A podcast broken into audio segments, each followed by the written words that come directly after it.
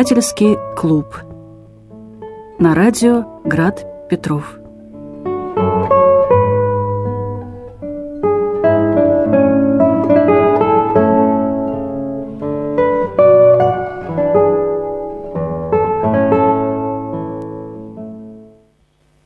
Здравствуйте, дорогие радиослушатели и те, кто с нами на платформе в YouTube. А, сегодня с вами читательский клуб на радио Град Петров. И с вами Герман Журавский. Здравствуйте. Надя Журавская. Добрый вечер. Марина Михайлова. Здрасте. И я, Евгений Маслов. Сегодня мы обсуждаем прекрасную повесть а, из цикла петербургских повестей Николая Васильевича Гоголя а, «Нос», сразу извинюсь перед нашими слушателями, кто были с нами в прошлый раз. Мы анонсировали другую, э, другую часть этого цикла, а именно «Шинель», но решили, поскольку с нами сегодня не сможет быть э, предложившая ее Наташа, Наташа Гаврилова, да-да-да,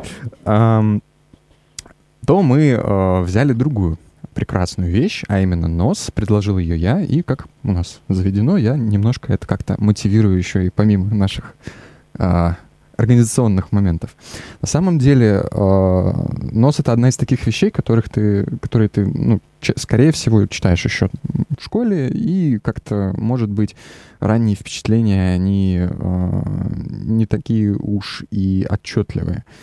Мое последнее какое-то воспоминание, упоминание о носе, которое для меня было лично значимым, из-за которого я захотел к нему вернуться, было на самом деле, как ни странно, в произведении, посвященном поэзии, а, у Тынянова в проблеме стихотворного языка а, есть очень интересная ремарка. Я сейчас не смог сегодня найти, к сожалению, тексты старые, по ним сложно искать, а, в связи с чем он это говорит, но отчетливо помню, как он комментирует ситуацию с носом, говоря, что все издания гоголевского носа, в, котором, в которых есть иллюстрации, совершенно ломают и портит э, весь смысл э, того, зачем сделано это произведение. И вот один вот этот, как, одно вот этот какой-то комментарий, который вообще к основной теме текста не относился, как-то у меня засел в голове. И я хотел увидеть, что же э, дорогой исследователь начала прошлого века хотел сказать. И даже больше того скажу, я как-то с ним стал согласен. Но я, наверное, распро- распространюсь по этому поводу немножко позже. Да, это интересно будет. Да. Потому что ну, не очевиден смысл этого замечания. На самом деле, когда сейчас Женя это произнес, у меня как будто бы свет зажегся в голове. Точно. Ведь эти моменты абсолютно какие-то шизофренические, когда нос в ливрее, Э, молится в Казанском соборе. Ты, ты просто не понимаешь, как это представить себе визуально. И когда это художник э, разрешает тем или иным способом, он уже дает тебе определенного рода рамки, которые влияют на восприятие текста. Это это, это важный момент. И как может нос э, сесть в дилижанс, чтобы поехать в Ригу, а потом быть извлеченным из кармана и переданным владельцу? Вот эти несообразности, они как раз-таки, да, на них и построен этот текст, действительно. Это еще ладно. А когда нос нахмурил брови, вот в этот момент я уже поняла, что счастье наступило. Счастье возможно, да. Окей, окей. Ну, кто хочет сказать что-нибудь? Ну, ну, давайте я скажу, да, ладно, я, я уж да, дальше буду говорить, да. По кружку и к Женечке вернемся. Да. Э, Гоголь совершенно не мой писатель. Э, я готовился к Шинели и прочел Шинель и комментарии к Шинели. Потом я стал готовиться к носу, прочитал нос и комментарии к носу. Я не скажу, что это э, писатель, от которого у меня сильнее бьется сердце. Хотя я понимаю, что он вроде бы должен быть в той струе, в которой я там плаваю, в том потоке, скажем так. Потому что это действительно родоначальник литературы абсурда, на Руси-то уж тем паче. А может быть, и даже и как-то и в мире, может быть. Э, недаром же и Акутагава Реноске, и даже будто бы Франц Кавка как-то а, отзывались о Николае Васильевиче с, с большим уважением. Ну, Реновский-то уж вообще э, написал. Нос э, тоже, да, по-моему, рассказ так и называется. Бататовую кашу, помните? Ну, конечно. Но да. есть у него и рассказ про нос, где некий монах э, молится, чтобы его некрасивый ужасный нос исчез. И там mm-hmm. тоже все вот эти вот коллизии с внешним видом, с тем, что о тебе думают э, окружающие. То есть это прямая отсылка тоже, да. Извиняюсь. Э, мне Гоголь не совсем близок, потому что, мне кажется, он злой человек. Э, его юмор, он э, зачастую довольно зубоскальный, как я это воспринимаю. Хотя я вижу, что он старается любить людей и в какой-то степени, может, даже проходит по этой стезе. Но как он сам в письмах подмечал, что он ничего другого не может, кроме как вот подметить маленькие моменты, а потом их взять, вывернуть наизнанку и на бумагу выплеснуть, зафиксировать. А, недаром же ну, эти известные легенды о том, что сюжеты очень многие ему подарил Александр Сергеевич, ну, непосредственно ревизор «Мертвые души». И а, после того, как Александр Сергеевич умер, э, Гоголь будто бы не знал, что делать. Его творческий потенциал как-то очень, э, ну, пошел на спад. Но дело не в этом, а дело в том, что я ну вот мне не нравятся вот эти шуточки-прибауточки. Мне не нравятся взрослые поросята, которые выскакивают из частных домов. Хотя я ценю вообще э, саму, э, саму игру, ее величие и, может быть, даже и замысловатость. А, но вот что-то меня до конца лично не устраивает. Вероятно, это что-то, что я вот потом скажу во втором круге, если еще доведется. Но просто скажу, что ну, это совершенно не мой писатель, и я даже в данном случае скажу, что мне немножко скучно даже бывает. Э, вот в, в этом абсурде, в этом гротеске. Абсурд тоже разный же, вы же понимаете, и абсурдировать можно разное, разные миры создаются в этом в абсурдном зеркале кривом. Э, вот как-то миры Гоголя, ну, мне пока, может быть, не открылись еще. Мне это кажется зачастую там какими-то ужимками такими, э, довольно издевательскими. Я думаю, вы согласитесь, что издевательства очень много в, и в этом тексте, и в Шинели, и вообще в петербургских повестях. Mm-hmm. Ну вот не зря, наверное, люди как-то собираются в пары, чтобы идти рядом по жизни. А, удивительным образом у меня всегда были похожие со школы впечатления. То есть я а, видела какую-то очень интересную, а, очень интересное повествование, очень интересную ткань текста, э, потрясающий образный ряд, который тут же у тебя начинает производиться в твоей голове, когда ты читаешь. Э, Все понятно, да, то есть действительно сатира, действительно смешно места.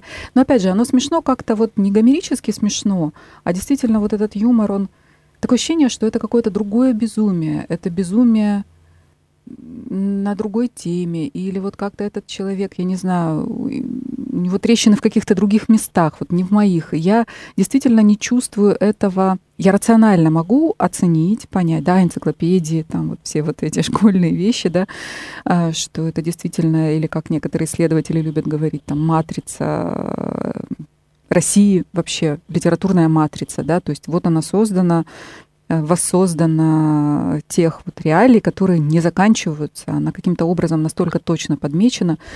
Я это все понимаю. Вот я понимаю, ценю, что называется, но сердце мое молчит.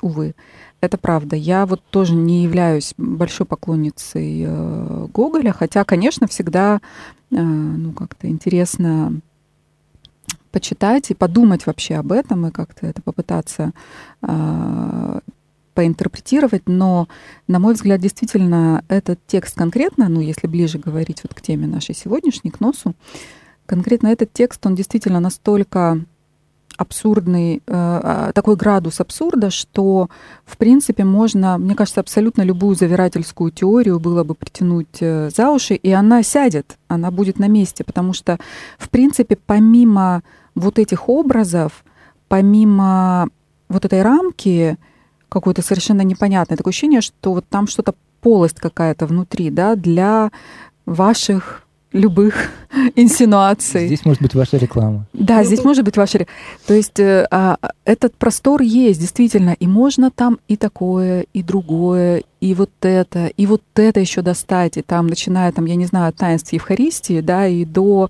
э, там не знаю даже чего. Ну, то есть там все что угодно. И, э, ну, Ну ладно, это, наверное, будет там тема моего мужа, это он об этом скажет. Но действительно у меня тоже такое вот какое-то э, странное ощущение, как будто бы э, вроде бы все на месте. Человек нервный, не очень здоровый. Я про автора сейчас, да. Э, я таких люблю. В общем, да, это близкий мне какой-то по э, духу тип, но при этом ну вот как-то да, я в этом смысле, наверное, не, не самый благодарный ценитель, читатель э, Гоголя. Именно потому, что мне кажутся эти персонажи, может быть, даже немного плоскими. Они все состоят из каких-то вот этих вот э, внешних, смешных, э, ироничных замечаний, но при этом, ну ничего, там, там нет какого-то вот такого содержания, вот мы же жаждем, там, не знаю, глубины драмы, там, чего, да, вот этого вопрошания. Ну, то есть чего-то вот такого, ну, это, может быть, так, если наивно, да, рассуждать об этом.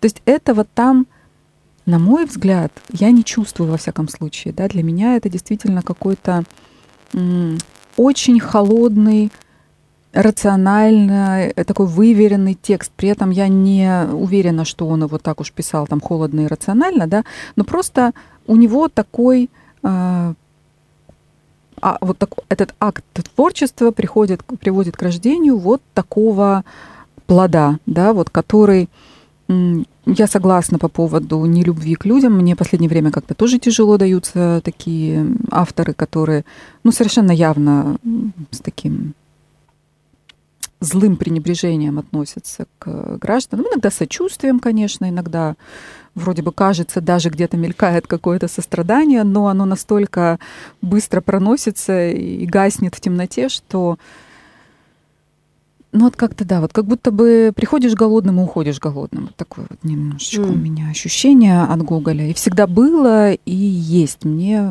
рациональности недостаточно. Надо чего-то еще, а как-то не, не, не складывается. Mm-hmm. Ну, во-первых, я бы сказала, что Гоголь на все вот эти наши э, уже сказанные замечания ответил. Э, вот какая история случилась в северной столице нашего обширного государства. Теперь только по соображению всего видим, что в ней есть очень много неправдоподобного. Не говоря уже о том, что точно странно, сверхъестественное отделение носа, появление его в разных местах в виде статского советника. Как Ковалев не смекнул, что нельзя через газетную экспедицию объявлять о носе. Я здесь не в том смысле говорю, чтобы мне казалось дорого заплатить за объявление. Это вздор, и я совсем не из числа корыстолюбивых людей. Но неприлично, неловко, нехорошо. И опять тоже, как нос очутился в печеном хлебе, и как сам Иван Яковлевич... Нет, этого я никак не понимаю, решительно не понимаю. Но что страннее, что непонятнее всего, это то, как авторы могут брать подобные сюжеты. Признаюсь, это уж совсем непостижимо, это точно. Нет-нет, совсем не понимаю. Во-первых, пользы Отечеству решительно никакой. Во-вторых, ну и во-вторых, тоже нет пользы. Просто я не знаю, что это. Ну или, как он говорит, дрянь какая-то, он любит так говорить. Или mm-hmm. говорит, черт знает, что такое чепуха совершенно делается на свете. И дальше он говорит, а однако же при всем том, хотя, конечно, можно допустить и то, и другое, и третье, может даже, ну да и где ж не бывает несообразностей. А все, однако же, как поразмыслишь, во всем этом право есть что-то. Кто что ни говори, а подобные происшествия бывают на свете. Редко, но бывают.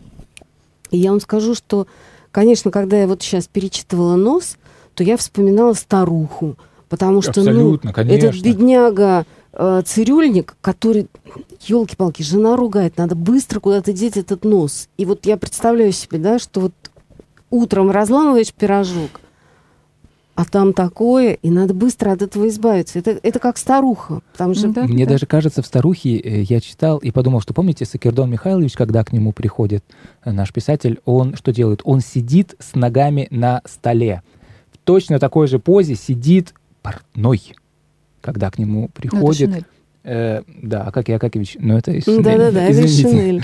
Да, ну, это... ну вот, но тем не менее, то, что, конечно, Хармс, благодарный читатель Гоголя, ну, мне кажется, бесспорно. это... А я извиняюсь, да. Михаил Афанасьевич, который просто при, при вышел из вышел... гоголевской Шинели, ну, укрой меня, говорит. С одной стороны, да, с другой стороны, прям вот эта утраченная фамилия же просто взята и вот перенесена вот человек с утраченной фамилией. Ну, да, то есть да, вот да. ты прям читаешь и видишь всех этих благодарных... Да, э... читателей Гоголя. Да. Это во-первых. Во-вторых, я вот э, заглянула в... Ну, потому что у меня же Пушкин, это как бы э, мой э, гуру такой.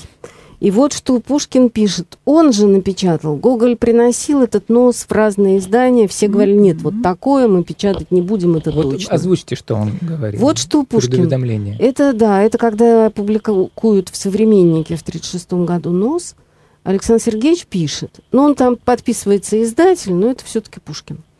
Николай Васильевич Гоголь долго не соглашался на напечатание этой шутки. Но мы нашли в ней так много неожиданного, фантастического, веселого, оригинального, что уговорили его позволить нам поделиться с публикой удовольствием, которое доставила нам его рукопись. И вот тут я хочу подчеркнуть, шутка веселого удовольствия. Удовольствие. удовольствие. Потому что ну, действительно, вот когда я читаю какую-нибудь историю там про то, что это два самовара, да нет, у одного борода, значит, это мужик и самовар, да? Ну, или что-нибудь такое еще. И про, про Плюшкина, и про дубиноголовую коробочку. Я понимаю, что, ну, с одной стороны, ну, стопудово автор людей не очень любит. А с другой стороны, я понимаю, что надо иметь храбрость чтобы смеяться над всем этим, да, вместо того, чтобы, ну, там, строить вселенскую трагедию и рвать на себе волосы по поводу свинцовых мердостей русской жизни, можно просто вот так вот повеселиться, потому что вообще, конечно, понятно, что сатиры в этом всем очень много. Но меня больше всего, ну, завораживает вот эта э, стихия действительно шутки, игры и бесконечной веселости. Потому что эта история, при том, что в ней очень много мрачного. И там можно, ну, поговорить о многом, да, и о браке, и о табеле о рангах, и о том, как устроен вообще современный человек, для которого внешнее важнее внутреннего. То есть тут можно извлечь миллион всяких вещей. Но помимо всего прочего, это еще ну, ужасно смешно. То есть там столько веселого и искренне веселого, что вот мне как-то это в Гоголе вообще и в носе в частности кажется очень важным. И еще мне очень нравится то, что он а, вот мне как раз не, не видится в этом ничего рационального, потому что мне кажется, что это чистая стихия абсурда, в которой человек позволяет себе быть. И, а, ну, я тоже слушала, читала в последние дни там массу всего, посмотрела там и Манна, и Бочарова, и Иннокентия и там э, много чего разного про Гоголя. Но при этом я хочу сказать, что вот, ну, я читаю какого-нибудь Сергея Бочарова. Очень умный человек. Очень красиво там все пишет. И так все убедительно. Но потом я думаю, что нет, я все-таки другое произведение читала. Вот не про трагическое оскудение человеческих душ, а просто вот эта история. И главное, что ты все время ставишь себя на место вот этих двух персонажей полярных, да, того, кто нашел нос, кошмар, да. и того, кто его потерял. И неизвестно, кому хуже. Да, и, и ну, меня очень здесь завораживают вот эти люди, потому что когда несчастный этот э, Ковалев, между прочим, коллежский асессор, который себя упорно называет майором, да, такой тоже момент, э, потому что как он говорит в Невском проспекте, здесь все не то, чем кажется, все выдает себя не за то, что оно есть, да. Ну вот, так а, когда он приходит со своими, значит, проблемами к разным людям, они ему дают чудесные советы. Доктор говорит, да ничего такого, мойтесь просто почаще холодной, холодной водой. водой. Да. Этот ему говорит, а впрочем, вы можете написать чудный рассказ в «Северную пчелу». Да.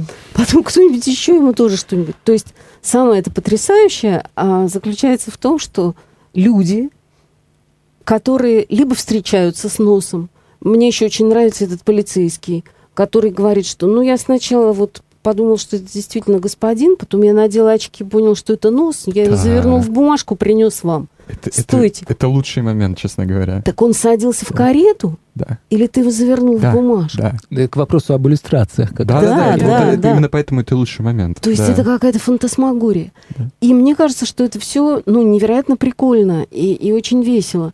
Или вот эта ситуация, когда м, не получилось приставить нос. Ну, не клеится, зараза. Ну ладно, он у него там полежал, полежал. Потом хоба сам приклеился. И все пошло хорошо. И, и причем а, Гоголь даже не делает это сновидением. Ну, вы знаете, да, что в Да. первом варианте Да, и Ковалев да, да. проснулся. Как у Пушкина в «Гробовщике». Мгм. Но мне кажется, Пушкин потому и ликовал, что Гоголь поступил гораздо круче. Это не безумие, не опьянение, это не сон, а это вот та самая... Ну, бывает, правда, происшествия. Ну да, Случается. редко, но редко, случается. но бывает. Это прекрасно. То есть вот мне кажется, что Пушкин заценил в этой повести именно такое свободное путешествие по а, стране абсурда, которая всегда рядом с нами. Мне кажется, можно я скажу перед Конечно, Женей конечно, еще? конечно. Э, Это действительно одна из сильных сторон этого произведения. И мне кажется, что Пушкин заценил еще не, не столько путешествие в страну абсурда, сколько оценил э, отодви- как-то эм, раздвигание литературных границ. Потому что если говорить уж, что мне здесь понравилось и что я для себя как бы вывел, так это то, что мне кажется, что в этом произведении и вообще в этих петербургских повестях э, решены в первую очередь литературно-технические вопросы. Так в 30 там четвертом, шестом никто не писал. И даже если кто-то и хотел, тот же самый Пушкин, он не мог себе этого позволить. Многие комментаторы говорят, а, размышляя о том, почему он отдавал сюжеты, почему он отдавал сюжеты. Потому что он был слишком родовит, он был аристократ. Вот я эти И он, не мог, и он не мог себе позволить, например, э, его... э, почему он... э, ой, да, слишком много, конечно, здесь можно сказать по этому поводу. Но в любом случае, Гоголь был, поскольку не столько родовит, и он был все-таки из Малороссии этой, э, то бишь это человек, который... э, ему не так много было что терять, как Пушкину. И это, мне кажется, очень важный момент, что в 30-х годах а, впервые появилась, вот э, граница была отодвинута, и все, естественно, стали обживать эти территории. Недаром вот столько уже как бы последователей, все вышли из этой шинели так или иначе. Из какого рукава, конечно, только непонятно. Э, да. Но Можно это- я это- только короткое замечание? Я послушала эту лекцию двухчасовую, очень классную про Гоголя, где, ну, во-первых, там конец ни с чем не сообразен, да, потому что когда автор говорит, что католическое Благовещение — это плавающий праздник, и что на русское православное Благовещение бывали балаганы, то есть это полный атас, потому что Благовещение всегда падает на Великий пост. Какие балаганы в России Великим постом, я вас умоляю. И католическое Благовещение ровно так же э, стабильно всегда бывает. 25 марта. То есть там столько всяких несообразностей, и- поэтому вот сейчас, можно я договорю? Вот этот аргумент, что а вот Пушкин был аристократ, он там был из боярского Мгм. рода, а Гоголь был из мелкопоместных. Нет. Просто у Пушкина совершенно другое устройство внутреннее. Вот насколько Гоголь, у него везде абсурд начинается. Вот как только он смотрит на, на любую вещь, да, там у него Чичиков ложится э, на перину, взбитую до потолка, и он тут же падает до пола, а комната наполняется в мертвых душах летающими перьями. То есть он так видит. Пушкин видел по-другому. У него просто была другая оптика. А то, что там Пушкин мог или не мог себе что-то позволить, он себе все что угодно позволял. Панталоны, фраг, жилет. И какие угодно дела там, э, граф Нулин какой-нибудь. То есть Пушкин мог все, но он не все хотел. Вот. Это моя такая ремарка. Окей. на Ну, полях. ну, хорошо. М, Главное аргументировать. Ну так вот и аргументируем, что Пушкин сколько угодно говорит о еде, о любых вообще жизненных обстоятельствах. Для него нет никаких границ, ни классовых, ни социальных, стилистических границ тоже никаких. Он, э, Но в то пожалуйста, же время э, вы, вы отметили только что пять минут назад, что Пушкин ликовал, что это не безумие, не опьянение и не сон, что это что-то новое, что-то четвертое. Не то, не то, не то. да. Но это не потому, что э, у Пушкина были сословные границы, а потому что он встретил писателя с совершенно другой оптикой и другим устройством mm-hmm. души. Вот это интересно. Не то, что он может себе позволить то, чего не могу позволить я. На самом деле, то, что там Гоголь взял у него сюжеты, так дело в том, что если вы откроете собрание сочинений Пушкина, там полным-полно недописанных вещей. У Конечно, Пушкина да. этих сюжетов было просто э, невероятное количество. Ну, с одной стороны, да, с другой стороны, я открыл огромную книгу э, Лотмана о Пушкине и стал смотреть статью... Э, кап... Женя, ладно, завтра расскажешь. Извините, сейчас, две минуты. Э, Копейкин и сравнение Копейкина и Э, с кем-то, не помню уже сейчас. И важный аспект, который отмечает Лотман, то, что Пушкин никогда не разбрасывался теми сюжетами, которые у него либо были в ходу, либо которые он действительно хотел э, реализовать. Он вообще ну, очень к ним относился, ну, берег их.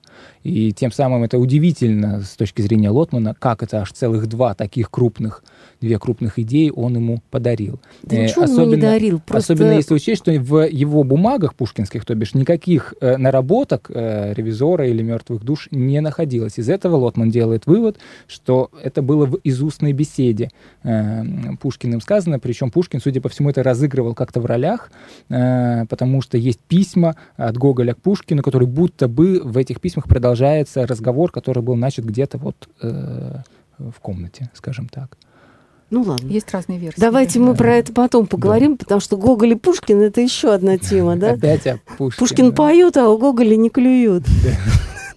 Опять об Гоголе. Так, по поводу шуток как раз. Я как-то к личным впечатлениям сейчас вернусь на минуту. А, возможно, вторя многому сказанному, но, возможно, и все-таки собирая вместе. Потому что я, э, признаюсь, я вот в самом начале, когда вот просто начало развиваться это действие, когда ты еще не привык к тому, как это устроено. И в самом конце, когда это все комментировалось автором, я гоготал именно что вот из устно, да, во всеуслышание. И э, в связи с этим, то, что только что э, говорили мы про э, некое новаторство, да, что ли, э, Гугля, я, честно, не скажу, я не э, так хорошо знаком с историей литературы, чтобы об этом судить, является это новаторством или нет. Но э, Судя по, вот, опять же, там, различным комментариям, которые когда-то я имел честь почитать, э, это, судя по всему, действительно так. И что здесь самое, э, мне кажется, интересное, да, что вот эта вот неповторимая деталь, которая, собственно, вынесена в название делает, нос. Мы только что это несколько раз э, вроде продемонстрировали в тексте, но мне кажется, важно прямо показать, что именно происходит. Мы читаем нос, одно и то же слово со вполне понятным значением, но вот в одном и том же предложении оно дважды значит как будто бы совершенно разные mm-hmm. вещи. Но при этом между этими двумя совершенно разными вещами, с точки зрения одного, одной лишь грамматики предложения, не то что уже сюжета, есть неразрывная связь. То есть это две вещи, которые не могут быть одной и той же вещью, но в то же время они не могут и не, не, не быть одной и той же вещью. При этом для них дан один единственный знак — и в этом смысле э, можно э, аргументировать, что в одном вот этом действительно шуточном и очень смешном, как мне кажется, в некоторых местах э, рассказе сделано э, наиболее показательным образом то, что делает ну, значительную часть вообще литературного творчества, ну, там, вместе с поэзией, да, в широком смысле, осмысленным, важным, а, а именно мы видим, э, на что вообще способно слово. Нам взяли его одно в единственное и показали, как игра с одним словом единственным э, может перевернуть совершенно все. Какие далекие следствия идут просто из вот одной операции с одним единственным словом. И самое крутое, что это шутка. Ну, то есть, мне кажется, это дает максимальную свободу, как раз-таки, почему мы можем дальше разворачивать сюжеты. Э, что, что будет, если человек найдет этот э, нос? Что будет, если человек будет э, ну, без этого носа ходить и так далее? Потому что это все дальше шутка. Нам самое главное, ну, я так себе как бы представляю, вот этот вот центральный нерв оставить, в котором смысл даже не в получающемся абсурде, а в его источнике в том, что можно такое сделать э, в шутке простой, чтобы перевернулся, казалось бы, весь мир. В то же время, повторюсь, э, повторю, вернее, вас, что э, все это носит характер как будто бы сатиры, а не э, абсурда. То есть мы имеем дело с действительно социальным каким-то э, злом в виде э, ну, нечестных мужчин в отношении с женщинами, причем не один сразу, по крайней мере, подразумевается, э, да, там, сословные отношения и так далее, с одной стороны. А с другой стороны, вот как мы только что говорили, казалось бы, фантасмагории. То есть у нас точно так же, как с этим носом, точно такая же происходит операция. Казалось бы, суперреалистическая и вообще никак невозможная. И они э, не просто оказываются в состоянии какого-то соположения, они одно из другого вытекают. Вот что прекрасно. Вот в чем красота. И, опять же, это не какой-то как затянутый процесс. Это происходит, ну вот, в одном слове. В употреблении одного слова в одном предложении. Вот, мне кажется, в чем э, просто глубочайший э, потенциал вот, э, обращения к этому произведению. И еще раз, в двадцатый раз повторюсь, самое классное, что это шутка, потому что шутка, кроме всего прочего, именно этого и требует. Ты не можешь ее затянуть. В шутке есть э, ритм, есть необходимость э, того, чтобы... Ну, необходимость определенного сжатия времени. Вот как, почти как, вот опять же, с поэзией, когда ты должен поддерживать определенные, если не обязательно какой-то конкретный ритм, то определенную какую-то э, сжатость э, речи. Тут, точно так же. Это требование, которое, казалось бы, должно было бы усложнить эту задачу, но наоборот, без, без этого необходимого требования ничего не срабатывает. Нет вот этого перехода между двумя э, взаимоопределяющими и, казалось бы, взаимоисключающими вещами. Это с одной стороны. С другой стороны, мы Спасибо большое Марине Валентиновне, она а, процитировала нам конец а, произведения. Рядом с ним есть тоже, я вот сейчас не найду, а, тоже пассаж, в котором а, употребляется слово правдоподобие. То есть там есть неправдоподобное или правдоподобное, ну, в любом случае, вот, этот вот, вот эта формулировка о правдоподобности. И мне очень э, как-то э, примелькнулось то, что это именно повторение, то есть, наоборот, уже не, не о повторимом каком-то вот этом э, гоголевском решении с носом, а вот э, как, как это у нас уже было несколько раз, о том, что как-то прямо намекает о том, что ну посмотри, ну вот мы, специально вот тебе подкладываем одни и те же слова. Очень интересно, что правдоподобие тоже точно так же... Нашел? Ну, слово неправдоподобие я нашел. Там рядом, э, видимо, раньше должно быть. Я могу найти попозже. Я пытаюсь вот что-то говорить. А, угу. Оно употребляется в совершенно разных смыслах. А, с одной стороны, э, неправдоподобным действительно кажется такое вот фантастическое событие. Хорошо. С другой стороны, неправдоподобным, как говорит Google, а, является поведение героя. И это совершенно разные вещи. И мне кажется, это очень важно. Я объясню почему правдоподобие и неправдоподобие — это не нейтральные совершенно термины для того, кто знаком с э, историей литературы и теорией литературы. Это термин э, Аристотеля. Угу. А, причем это термин, э, который призван именно говорить о том, что дурно и что хорошо в литературе. То есть то, что Гоголь говорит сам про себя, что он пишет неправдоподобное, это не просто это не просто какая-то ну, ирония автора, это еще и ирония из позиции традиции очень уважаемой классической образованности традиции. Вот. А Но был ли Гоголь ей причастен? Ну, все-таки... Э, ну, Аристотель это ну, он же учился понемногу. Чему ну, по, ну, по, понемногу там. По крайней мере, ну, я не говорю конкретно про ну, Гоголя. Меня не когда интересует... он меня оказался не... в, в институте, в университете, в, на исторической кафедре, он, насколько я понимаю, опозорился тем, что он ничего не знал, ничего меня, не мог. не интересует знание Гоголя так сильно. Ну, то есть, даже если это совпадение, для меня это все равно ценно. Okay. Потому что, ну, как бы его читателем является Пушкин, который это публиковал. Пушкин все-таки лицей окончил. То есть даже вот, вот с таких уже позиций мы уже начинаем вводить. То есть как только есть читатель, который к этому причастен, и как только для него это начинает как-то играть, Работать. то уже можно, уже можно говорить о том, что имеет значение угу. это, этот момент. Так вот и к чему. Напомню просто про Аристотеля, что Аристотель говорил, а, что есть а, вероятные события, есть правдоподобные события. К правдоподобным событиям относятся в том числе и невероятные события. Ну, то есть совершенно невероятно, что из тысячи людей вы встретили того, кто нужен нужен вам по сюжету. Это натянуто, это плохо. Но вполне правдоподобно, что совершенно непредставимая вещь происходит, к примеру, э, магия там, э, кого-то поднимает из мертвых, и вот мы за всем этим наблюдаем. Мы можем нисколько не верить в правдоподобие того, что это так. Но это лучше, чем невероятное событие, которое вполне, которое вполне себе могло бы произойти. К чему я все это говорю? Правдоподобие а, в данном, данной ситуации а, как раз-таки оказывается ненарушенным. Ну, то есть э, произошло фантастическое событие, про которое бы даже было сказано, ну да, такое бывает. Но редко. Но редко. А это как раз-таки, а вот это как раз-таки совсем, совсем другая категория. Это категория вероятных и невероятных событий. Буквально, это ее определение, просто само, само, э, сам термин не был употреблен. То есть что я пытаюсь сказать? Когда, э, когда Google говорит о том, что неправдоподобно, что мой персонаж себя так повел, то э, это ну, что-то из разряда... Сейчас, дайте я как-то тоже это попытаюсь в шутку превратить.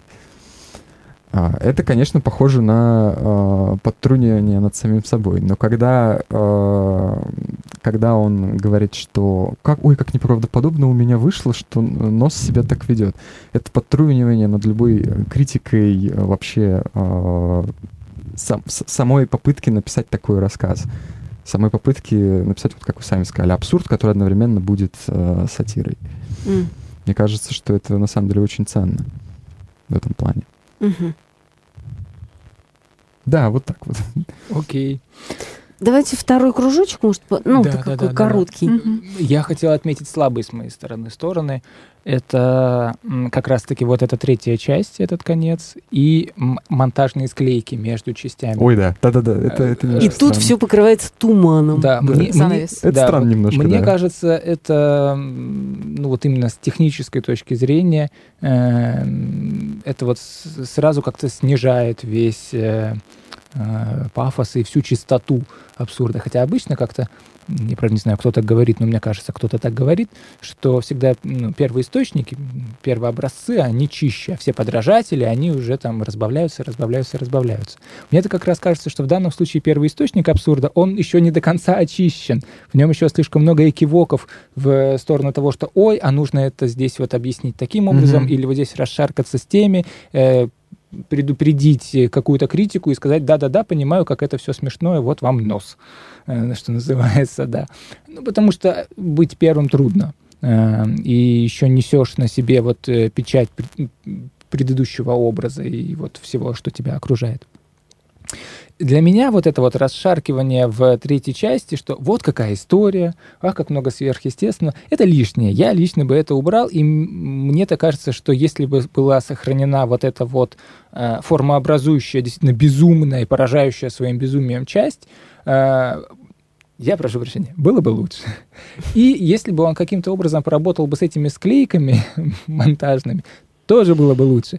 И это, если вы помните, в первом круге я говорил, что мне было немножечко скучно. Вот мне было скучно именно вот в этих вот моментах, когда я, э, как мне кажется, может быть, я заблуждаюсь, скорее всего, так и есть, э, видел, что э, хотел э, в данном случае сказать вот этот вот закавыченный автор, который появляется и говорит, но тут я уже ничего не вижу, и все туманом. Каким туманом? На кого туман этот на, э, наводится?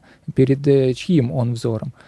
Э, вот э, эти моменты, они как-то спускают нас с небес на землю. Э, приведу пример. Я как-то ходил на лекцию Вернера Херцога. Приезжал Вернер Херцог в Санкт-Петербург. Ну, знаете, Круто. да. Я ходил. И ребята задавали вопросы, киношники. И один парень задавал вопрос про какой-то фильм, где съемка ведется с воздуха, и он говорит, я всегда, когда смотрю этот, эти кадры, мне кажется, что я лечу, а потом я вижу тень от вертолета. И мне кажется, Ох! Что это? Нет. Как бы, почему вы оставили эту тень от вертолета, спрашивает он у Херцога. Херцог говорит, я специально это сделал, все, все так и надо, конечно, вы не должны летать, вы должны понимать, что вы летаете на вертолете, ну и так далее. Это, кстати, в истории кино потом опубликовали это. Огромную-огромную эту лекцию, которую он читал. У меня есть этот номер даже. И здесь вот, мне кажется, то же самое. Может быть, для той эпохи, опять же, 30-е э, годы, Николаевская Россия, э, это было необходимо Но э, читая из там вот 21 века, это вот кажется уже каким-то рудиментом с моей точки зрения. Не знаю, разделяете ли вы такие вот ощущения или нет. Ну, соглашусь, кстати, если можно, да, вклинюсь, что как раз-таки, исходя из того, что я уже сказал, ну да, возможно, что лишние какие-то, по крайней мере, несущие ту же самую нагрузку э, моменты, они просто емкость, э, ну, опять же, шуточную, да, немножко во времени так разжижают. Это да. Да. Мгм. Ну, э, мне-то как раз кажется, что вот в этой третьей части он, в общем, продолжает свое издевательство, и ты, в общем, развернул, да, каким образом он это делает. Он не говорит, ну, нет ничего необычного, что нос это все совершает, там, ездит в коляске, да, носит там сюртук, и вообще он там статский советник, ничего себе.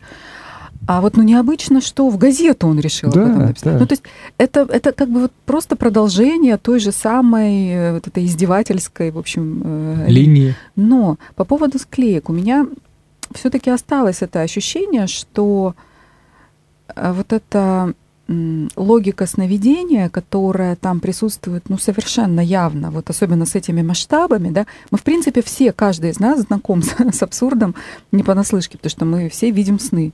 Ну, может быть, кто-то просто их не помнит, но видим мы их все, да, и вот это вот, вот эти странные там переворачивания пространств, да, когда ты вдруг был здесь, а вдруг там, не знаю, под тобой пропасть, а это что-то было маленькое и стало большое. То есть у нас у всех есть какой-то вот подобный опыт, и то, что все-таки это было изначально а, сработано как описание сновидения, да, и, скорее всего, этот абсурд, он туда корнями и уходит, да, вот это бессознательное такое путанное, темное, странное, и такое еще дофрейдистское, это немножечко Мгм. наивное, да, такое вот. А, и- и оно сохранилось, то есть э, финал убрали условно, да, о том, что и он проснулся. И это хорошо действительно, что его убрали. Но вот эти вот склейки, вот эти вот, да, когда вот ты вроде смотришь, смотришь, а потом все, ничего не вижу. Все, все, М, все, да. ушло за угол. Да, а ну, потом все меняется. да, и как- вдруг внезапно уже совершенно другая, там, другое место, другие люди, другие там персонажи. Вот это вот сохранилось, и это именно вот от из, из, из вот этой вот э, реальности бессознательного да, да, туда да, да. Ну, я, пере, кстати, понял это пере, м, перенеслось, как бы, да. У меня вот такое вот ощущение есть, и ну, я не буду, конечно, здесь э, наворачивать пси- психоаналитические трактовки, потому что, ну, они слишком явно и очевидны, к тому же все, все равно это будет инсинуация, потому что там все, все как бы глубже с этими кастрационными тревогами, э, чем э, кажется. Поэтому, да, это просто, это просто вот такое вот сновидение, которое э, кто-то посмел сделать литературой в очень э, ясной э, форме, э, с очень таким э, трезвым взглядом на это на все. И это, конечно, забавно и очень интересно в любом случае. Мгм. А я хочу вот что еще сказать, очень быстро, чтобы Жене еще оставить последнее слово. А я пошутить хотел. Что для меня это... Шути. Просто у меня складывается ощущение, что мы какая-то комиссия, и мы отправляем э, научную работу на доработку. Да, да, да, Гоголя надо выпустить, но ту работу надо доработать. да, А есть мне понравилось, как. Марина сейчас сказала, шути. А теперь Немедленно не шути. Да-да-да. Наслаждайся, Нет. смейся. Я просто про то, что вот я все-таки, ну, очень люблю литературу, и я очень люблю сам вот этот процесс, э, ну, вранья, что называется. Ну, не в смысле лжи, а в смысле вот порождения художественной речи. И для меня как раз вот эти вот все склейки про то, что ну а дальше все покрывается туманом, и что было потом, решительно неизвестно. Мне это очень напоминает конец абсолютно каждой главы Евгения Онегина. Но здесь с победой поздравим Татьяну, милую мою, и в сторону мой путь направим, чтобы не забыть, о ком пою. Или там, ну, чего-нибудь там, со временем отчет я вам, конечно, обо всем отдам, но не теперь. И он все время так делает. То есть это что такое вообще? Он нам рассказывает, рассказывает. Мы уже тут все прямо, ага. И вот он говорит, все, ребята, не могу, устал, Расходимся. и погулять мне надо, и отдохнуть, и в другой раз. То есть это, это история про хорошего рассказчика, Да. который... Вот мы стоим на этом мосту, там этот полицейский бежит, да что такое ты в воду кинул? А дальше все покрывается туманом, говорит нам товарищ Гоголь. То есть мне кажется, что это еще какой-то а, ну, такое право рассказчика, да, остановиться в какой-то произвольный момент и сказать, что, ну, все, братцы, дальше я про это не буду рассказывать, просто мне, может, надоело. Не досуг. Или там, ну да, устал придумывать. Мгм. Я лучше расскажу, как майор Ковалев без носа проснулся. Давайте-ка вот про это теперь. То есть мне кажется, что вот эта немотивированность э, и обрывы э, глав, она может быть еще связана с опять же, вот с этой свободной стихией рассказа, которая... Мне кажется, Гоголь был неимоверный. Ну, то есть не мне кажется, а все, кто Комментаторы, его знал, да, да. один голос говорят, что он вообще актер. Он же хотел быть актером, Да. его не брали. Именно. И Да. все, с- все, кто был знаком с Гоголем, говорят, что он был дико говорливый человек. И вот, мне кажется, это его говорливость тут тоже... И вот честно, вы как будто мои мысли прочитали, потому что когда я еще Германа слушал, у меня тоже было вот это...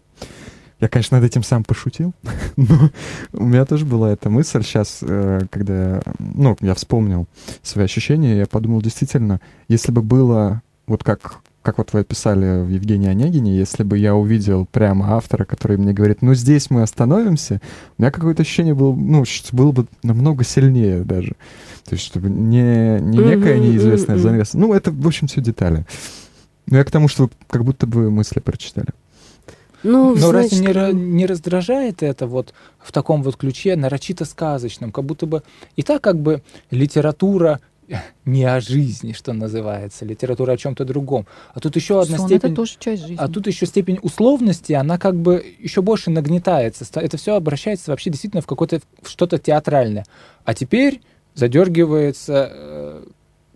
Что там в театре задергивается? занавес. Занавес. Да, спасибо. Ну, Ну, все-таки... кстати, Гоголь, он весь, мне кажется, очень театральный. Театральный Он человек. вот такой прям горизонтальный, растекающийся, сразу видишь прям вот Да. эту сцену, Ну, персонажей. Но я никак не могу согласиться с характеристикой не о жизни. Количество бытовых деталей и необходимость понимать их, чтобы понимать Да. психологические какие-то напряжения возникающие, они вполне реалистичны. Вот мне кажется, здесь э, фишка-то как раз отчасти в том, что каждая деталь по отдельности, она очень убедительная и прекрасная. Я вот с- ну, несколько раз еще и послушала, прочитала глазами и послушала. Блестяще Сергей Юрский это читает. Мгм. И он замечательно читает про то, как э, рассуждает э, полицейский этот частный пристав об ассигнации. Да. Он говорит, как вот, вот сахарные головы это нормальная тема, но лучше всего все-таки Да, ассигнация. упадет, не разобьется. Да, Вообще, и в да. кармашек можно положить. Удобненько, И все да. вот прям вот. То есть, э, мне кажется, ну, Гоголь крут именно тем, что вот каждая отдельная деталь это прямо как э, фотографический снимок, да? Мгм. А все вместе образует какую-то полную фантасмагорию, в которой... Вот. Итак, что мы читаем в следующий раз? Что мы читаем? мы должны, я так понимаю, все-таки выполнить свое обещание. Значит, за Шинель. Да. А Наташа придет или нет? Вот вопрос. Давайте мы сделаем так. Э, Я, Если дум- придет. я думаю, что это будет вполне честно, поскольку все-таки, ну, э, петербургские повести, ну, все, наверное, читали. Если, если э, Наташа не придет, мы еще выберем, скорее всего, портрет. И я предлагаю. Слушайте, а давайте, может, дожмем эти Да, петербургские да. повести. Окей. Что там остается? Портрет, Портрет, и этот. Невский проспект. Невский проспект, Коляска, портрет, по-моему, не оттуда. э, Шинель, который предлагала, э, который предлагала Наташа. Ага. И у меня еще есть здесь записки сумасшедшего. А, точно. Да, да, да. Ай, вот уж Вот. где он любит людей. Прям Коляска, слезьми Невский проспект, обливаешься. нос, шинель, коляска. Почему-то коляски у меня нет. Странно. Ну, в любом Ну, случае, неважно. да, в любом случае мы в следующий раз читаем одну из э, Петербургских э, повестей. А да. дальше Какую? мы это уже- будет сюрприз. Да, это будет сюрприз. Ну, не вредно прочитать, перечитать и все петербургские Ну, повести. Да. Отлично. Спасибо. Всем спасибо большое. С нами сегодня были Герман Журавский, Надя Журавская, Марина Валентиновна Михайлова Ну, ладно, уже без отчества. и Евгений Маслов.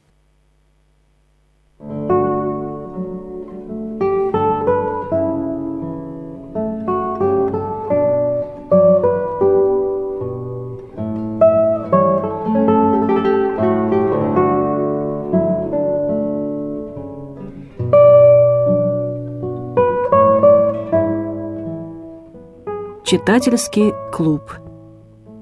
На радио Град Петров.